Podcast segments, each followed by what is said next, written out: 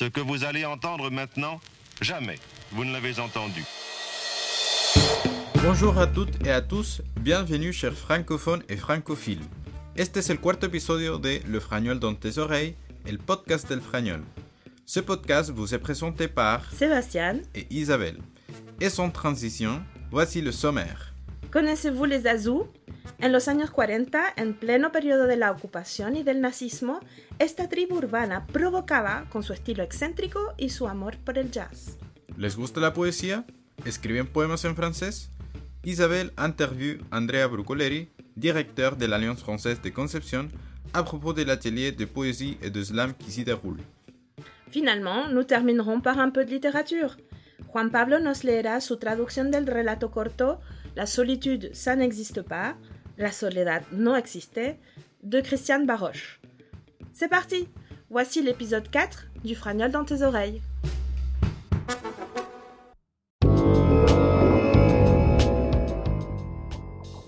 Isabelle, hoy tienes un look realmente zazou. C'est quoi ça? ¿Tu ne connais pas les zazou? Comme dans la chanson? Oui. Escucha a Juan Pablo. Él te explicará todo sobre el estilo y el contexto histórico de esta tribu urbana.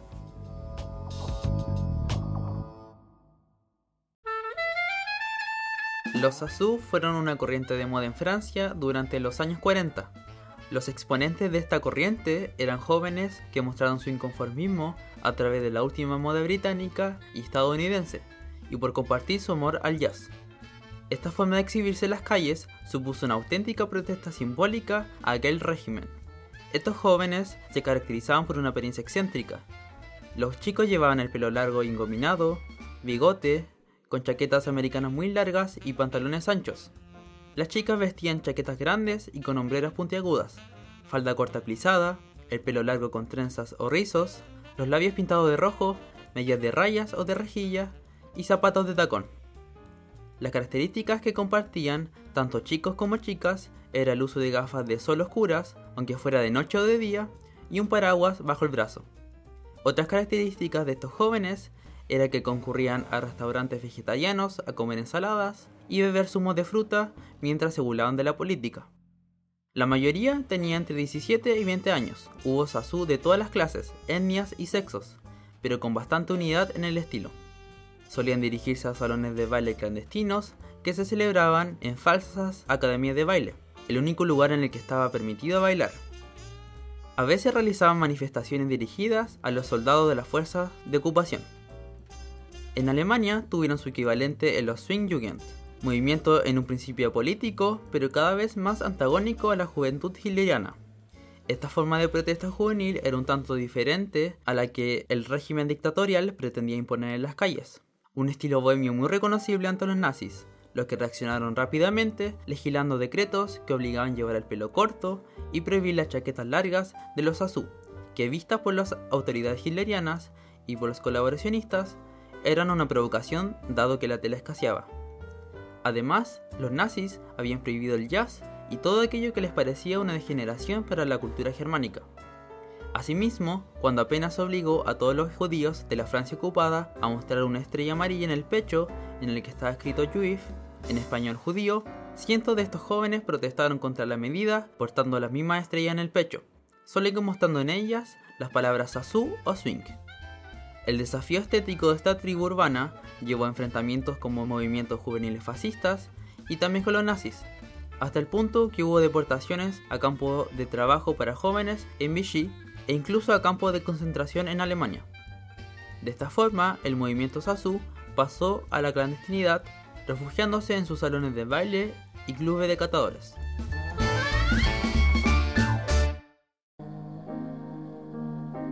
Bah alors, Sébastien, qu'est-ce qui t'arrive T'as l'air tout triste. Oh non. C'est juste. C'est magnifique. Ces livres. C'est. ¿Qué lees? Mira, Encore de la poésie, décidément. Deberías ir al taller de escritura poética de la Alianza. Escucha esta entrevista, te puede interesar.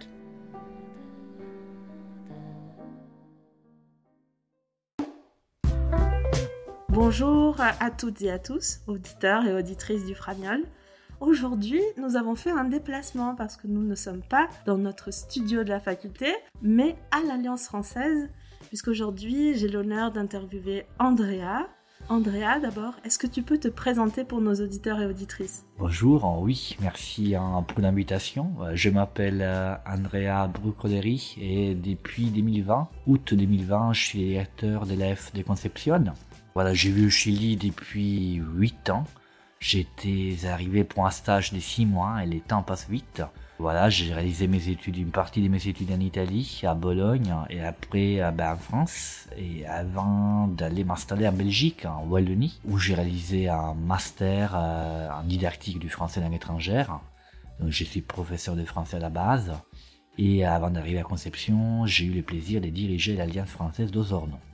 Alors Andrea, on t'interviewe aujourd'hui dans le cadre de cet événement qui a déjà commencé d'ailleurs, hein, qui a commencé le 3 juin, qui était l'atelier euh, donc de, de poésie, d'écriture poétique. Moi, ce que je voulais savoir, c'est quelle est ta relation personnelle avec, avec la poésie?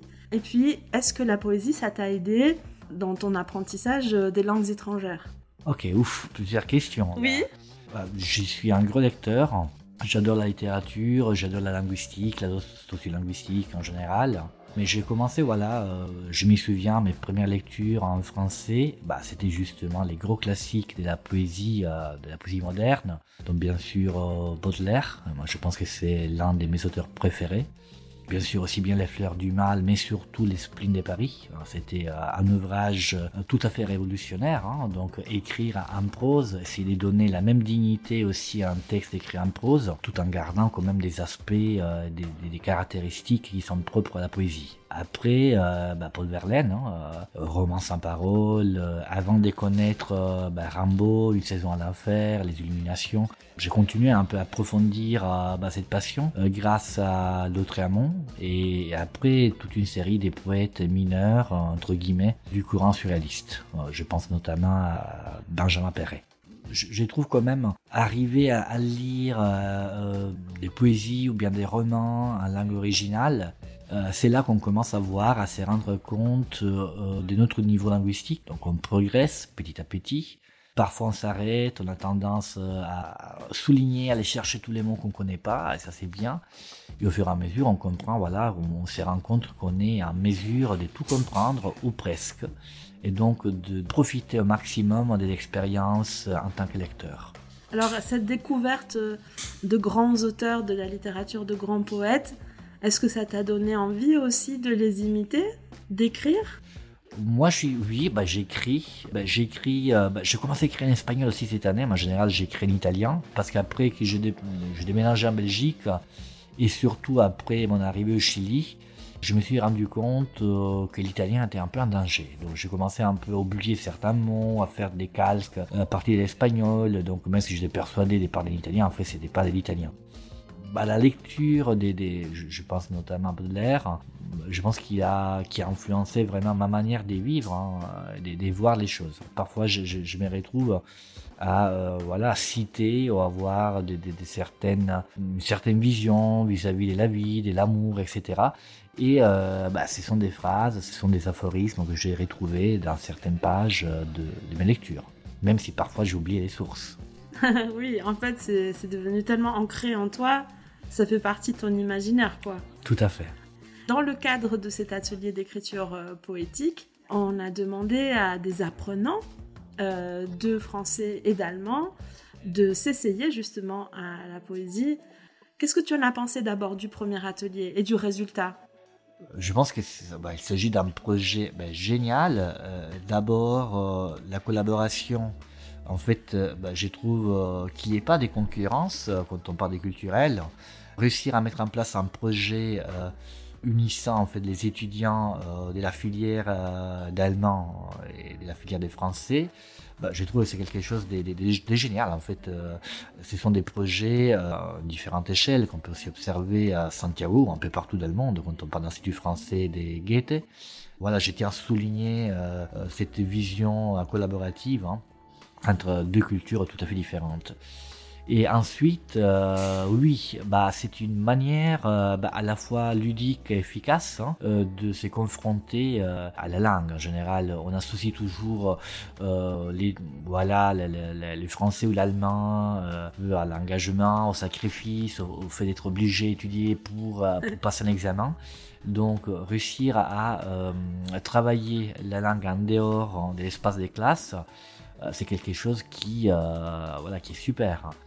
Moi, j'ai été surprise hein, par le, courage et l'inventivité. Alors honnêtement, j'ai pas compris ce qui s'est dit en allemand, mais, mais quand même, c'est pas grave parce qu'on peut quand même aimer la musicalité et, euh, être touché par, euh, voilà, par une lecture, même si on comprend pas.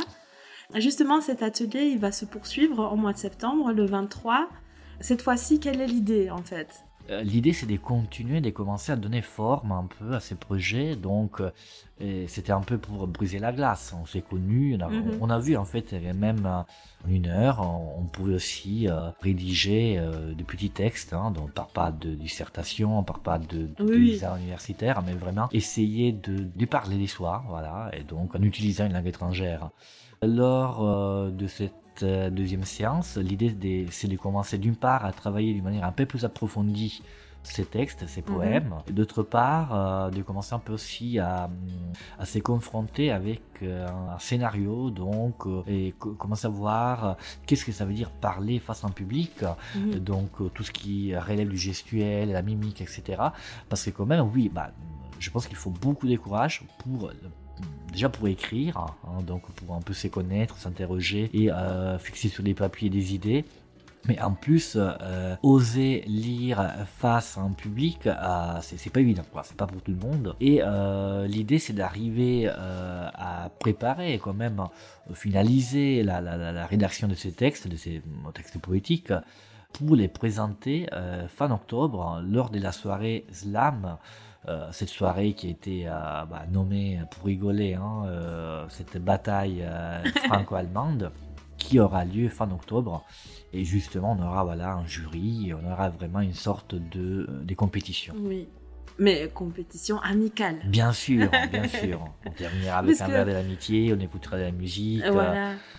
c'est pour vous donner voilà un peu d'adrénaline, hein, mais toujours en gardant les bonnes relations diplomatiques entre les pays. Bien sûr. Bon, l'idée aussi, c'est de se surpasser. Parce que déjà, monter sur scène, c'est euh, assez autre chose. Hein. C'est quand même se mettre à nu devant les autres. On, est souvent aussi avec des textes très personnels. C'est euh, aussi la beauté de la poésie, c'est d'arriver à toucher à des choses très personnelles. Donc Andrea, on fait un appel parce que l'atelier numéro 2, il arrive bientôt, fin septembre. Et euh, la porte est toujours ouverte, non, pour de nouveaux poètes euh, franco-allemands? Oui, bah, on vous attend. L'idée, c'est vraiment de passer un bon moment. Et en plus, il y a vraiment, il n'y a aucune obligation. Je veux dire, c'est vraiment euh, bah, connaître bah, des camarades, découvrir la musique musicalité d'une autre langue, dans mhm. ces cas-là, l'allemand ou le français, ça dépend voilà, de sa filière, et euh, bah, c'est mettre en jeu. Finalement, c'est ça. Et je suis tout à fait d'accord avec toi, écrire et surtout lire et, euh, partager euh, bah, ses propres textes, c'est quelque chose de très intime. Il y a pas mal de gens qui, aiment écrire, que ce soit de la, de la poésie ou bien des textes un peu plus narratifs mais euh, bah, souvent il n'y a, pas d'école. Et euh, la meilleure manière, c'est justement de, lire, d'écouter et aussi de se confronter avec les autres.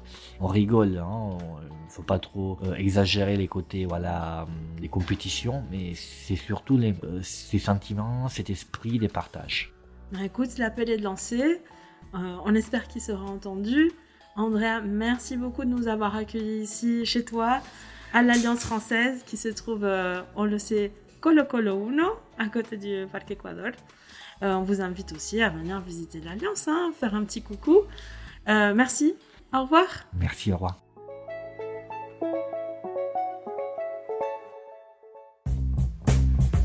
Sébastien, tu m'as dit que tu avais beaucoup aimé la dernière lecture de la nouvelle de Christiane Baroche qui s'appelle La solitude, ça n'existe pas. Ah oui, bien sûr. C'était super. Tengo una sorpresa. Ahora escucharemos a Juan Pablo que nos leerá su versión traducida al español del relato corto La soledad no existe. Oh, c'est super.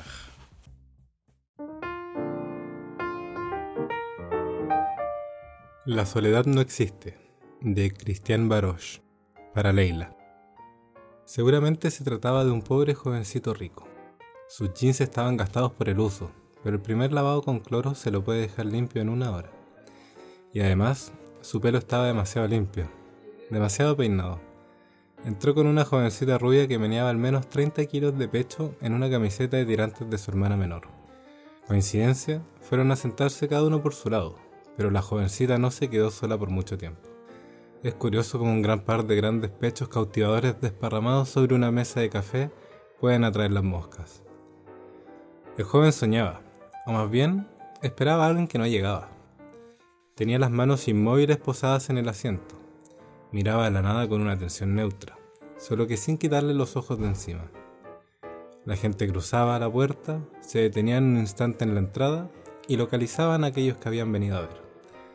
Las jovencitas se enderezaban como fragatas al viento del crepúsculo y se volteaban de babor a estribor para quedar mirando hacia sus galanes, con hermosos pliegues en sus faldas.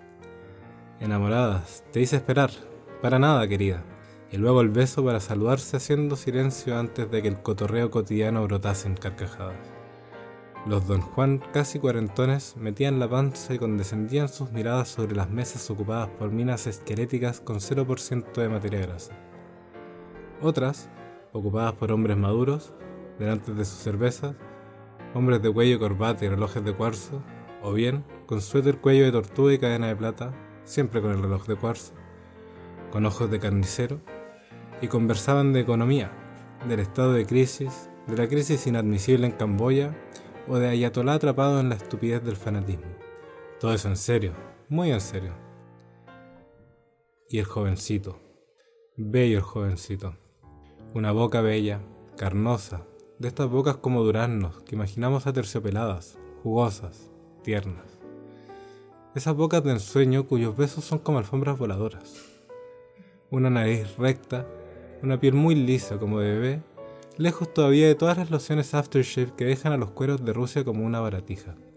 Sí, realmente bello el jovencito. Sin reloj de cuarzo, me preguntó la hora y suspiró. Yo lo habría consolado como se merece. En el balsar, un grito de gaviota petrificó a todo el mundo. Ese grito oscuro que remueve las entrañas. Ese grito al borde de la costa que escuchamos cuando los barcos vuelven, en la tarde, a la noche, y cuando el sonido del mar no es más que un ronroneo abrasador que muere a lo largo de los muelles. Ese grito hambriento que se sumerge en la estela de las redes de arrastre del puerto de Set, de Set o de cualquier otro lado. El hambre no tiene refugio.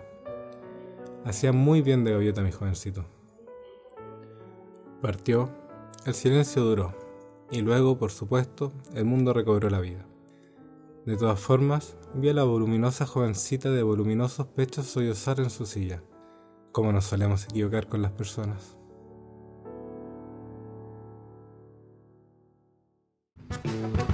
Nous sommes arrivés à la fin de notre quatrième épisode du Fragnol dans tes oreilles.